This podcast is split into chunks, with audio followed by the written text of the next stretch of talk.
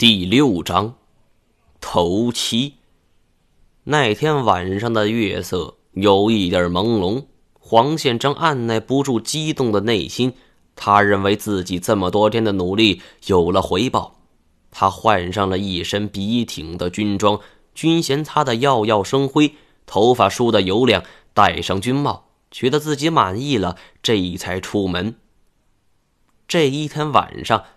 两人沿着兵站的操场一路走，他以为叶欣欣是出来跟他表明他的态度，而没想到这一路上叶欣欣只问他有关于久别峰的传说和这里发生的怪异现象。黄宪章心里急得都快绞心挠墙了，可表面上只能装作没事人似的。而这时候，叶欣欣突然问他道。黄站长，你们这里闹过鬼吗？黄宪章一愣，鬼？开玩笑吧？他故意想跟叶欣欣开个玩笑，故意板着脸做沉思状。你这么一说，我好像还真有点印象。我们这里还真有这样的事儿。黄宪章故意杜撰了一个闹鬼的故事，无非是什么部队的营房建在了乱坟岗。然后没人的地方遇到了穿白衣服、长发的鬼。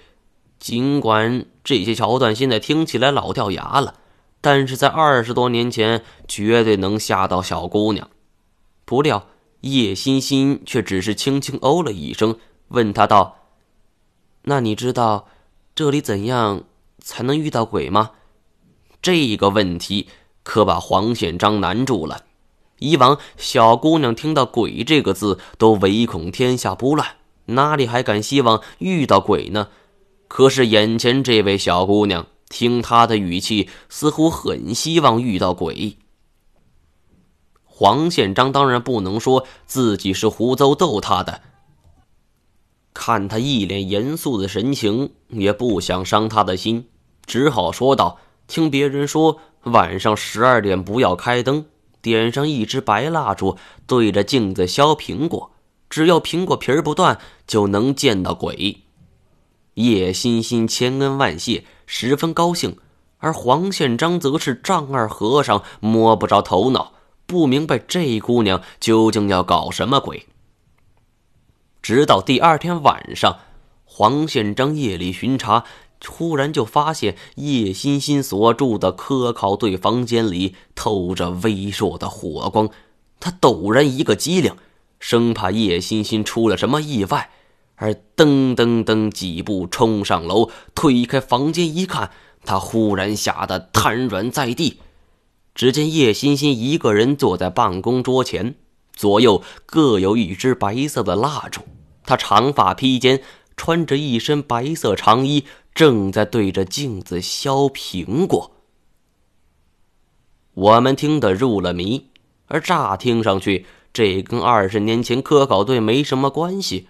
但是我明白，从这支科考队成立的一开始，就透露着各种不寻常。每一个诡异的线索，似乎都是我按图所记的线索。黄宪章说道：“后来。”我问了问其余的人，才知道叶欣欣的男友是在久别峰失踪的，所以她这一次跟着自己老师来，也是为了寻找自己的男友。哎，小姑娘怪痴情的，可惜我没戏了。听着一位花甲之年的老人发出这样的感慨，我们都有一种想笑的感觉。我问道。老首长，你知道科考队来这里的目的吗？金锁嘬了一下牙根儿。毛爷，你昏了吧？科考队当然是做科学考研了。黄建章摇手，不对，我心一下子就激动起来了。果然是这样，之前我就怀疑严显江不管是死是活，他本人就是一个谜。而科考队中有他在，我相信他们也绝非是做科学考察那么简单，因为这么多如此优秀的顶级专家在一起，不管是发生什么事情，也不至于全军覆没。除非是发生了非常大的毁灭性灾难。黄宪章接着讲起了后来的事情。在兵站停留了差不多半个月，科考队几乎每一天都在开会，拟定各种方案。期间，黄建章也经常听到他们开会的内容。不过很奇怪，这些人平时都是用普通话交流，但是一到开会的时候，他们就会用一种很奇怪的语言，像是一种南方的语言。但是一个词儿都辨别不出来。最后，兵站有一个蒙古族小伙子，他听了一会儿后，像是蒙古语，但是又不全像，只能说是发音有些相似，意思却又相去甚远。我的心跳不禁加速，跟金锁和老赖互相看了一眼，轻轻点了点头。南蒙密文。这些人居然懂得利用南蒙密文交流，我问道：“当时的科考队中有没有一个叫做严显江的人？”黄建章不好意思的笑了笑，说道：“呃，时间太久了，除了叶欣欣和领队，谁的名字我都记不清了。领队叫什么？文天涯。这个人的名字还是第一次听说。”而后边的事情那就简单多了，但黄建章还是有一点很难理解。半个月后，科考队就告辞了，他们的目的正是我们现在所处的位置。尽管被叶欣欣拒绝了，但是男人就该有个男人的气度，更何况黄显章是代表了军人形象，他几乎每隔一段时间就会派人开车来给大本营补充补给。而吃的用的那都一应俱全，而有一次他去开会，回来的路上正巧遇到了前来补给的车辆，便一起前来。而没想到送达这里的时候，科考队人间蒸发了。我们很难理解这个词汇，大本营没人留守很正常，可能是全队出去工作了，最大的利用人员资源。但是黄县长显然不认可我们的说法。他说道：“根据补给的战士说，每一次他们来的时候，就算是没人，也应该有活动的迹象。但是这一次不同，这里荒芜一片，就像没被开发一样。所有的设备没了不说，就连帐篷也不见了。那一天没有雪崩。”没有冰崩，没有冰川跃动，你们说这种情况该怎么解释？我们几个人大眼瞪小眼。对呀，除了人间蒸发，真是不知道该怎么解释了。科考队难道是带着这些装备撤离的吗？可是没有车辆，他们轻易离开肯定是死路一条。且不说能不能找到出去的路。就是藏狼群都能轻易的撕碎他们。黄县章注意到了我们吃惊的表情，他似乎有点忧虑的说：“最奇怪的不是在这儿。”他又点了一支烟说：“随后，我所在的兵站真的发生了闹鬼事件。”黄显章讲这件事的二十年前的往事。那不知道讲了多久，但是我知道，我们几个人的表情已经发生了数次的变化。黄县长吸了口烟，眉头紧皱。这件事情说起来，正是科考队人间蒸发的七天后。他苦笑了一下，如果他们全死了，也算是头七了吧。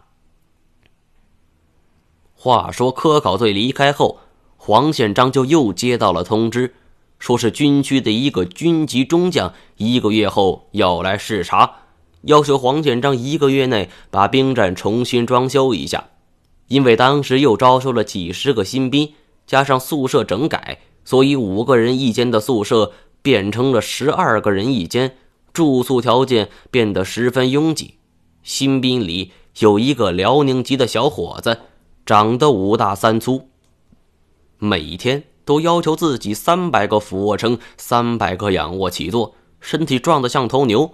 黄宪章甚至想过把他作为重点培养对象，大比武的时候那就派他去。而结果就在科考队失踪七天整的这一晚，晚上十二点多，黄宪章查岗回来时，就看见一群新兵挤在宿舍门口，有一个兵那更是吓得直哭。黄宪章问怎么回事，士兵们指指里边，他进去一看。自己也是汗毛直竖。那个辽宁新兵坐在床上，弯着兰花指，神情十分妩媚，手里虚握一把梳子，正做梳头的样子。黄县长吓得哆嗦，但是又不能在手下人面前面露胆怯，他只好破口大骂：“别他妈吓人，不然有你好看！”辽宁新兵回头看着他。咧嘴笑了一下，眼神是向上看的，诡异的露出了眼白。他嘴里哼哼唧唧的，好像是哼了什么歌，声音尖细，听着瘆人的很。大家谁也不敢进去，就只能在门口等着。黄玄章就这样跟他对峙着。过了大概半个小时，这个新兵才倒在床上，没有动静了。又过了一会儿，他鼾声起来了。黄建章壮着胆子走进了宿舍，而发现，在刚才新兵梳头的地方有一张纸条，字体是纤细的。他一眼就认出来了，这是叶欣欣的字。不过很奇怪，上边的字是“救救我”，上边还写了三个非常奇怪的词，一个是“龙”。一个是察合台汗国，还有一个就是八百媳妇儿。嗯，看来事情有了眉目，没有来错。我心中想到，而看着这张字条，再扭头看看睡在床上的辽宁新兵，难道说叶欣欣是借他的手写出了这段文字？黄宪章拿起纸条桌上的笔，画了两笔，颜色一模一样。那一晚，整个兵营都几乎没人敢睡觉，甚至一些中尉、少尉衔的军官都主动要求待在办公室。这样的事情，更加坚定了黄宪章关于科考队已经全部遇难的认定。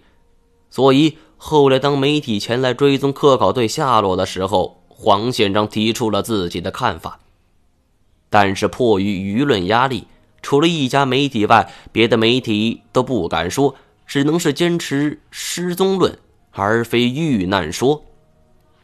说完了这些，黄县长巍然长叹：“我听说你们也是要来登山的，想起了二十年前的这件事情，所以豁出这张老脸给你们当向导。”想着能找到当年科考队的尸体。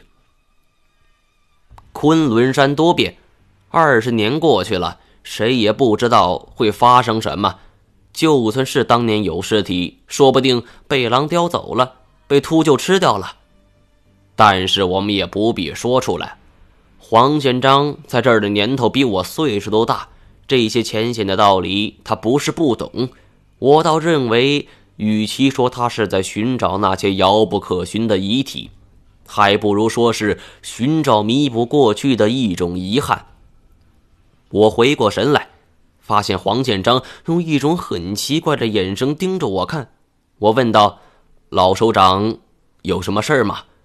黄建章摇了摇头，小声嘀咕着：“怎么可能呢？”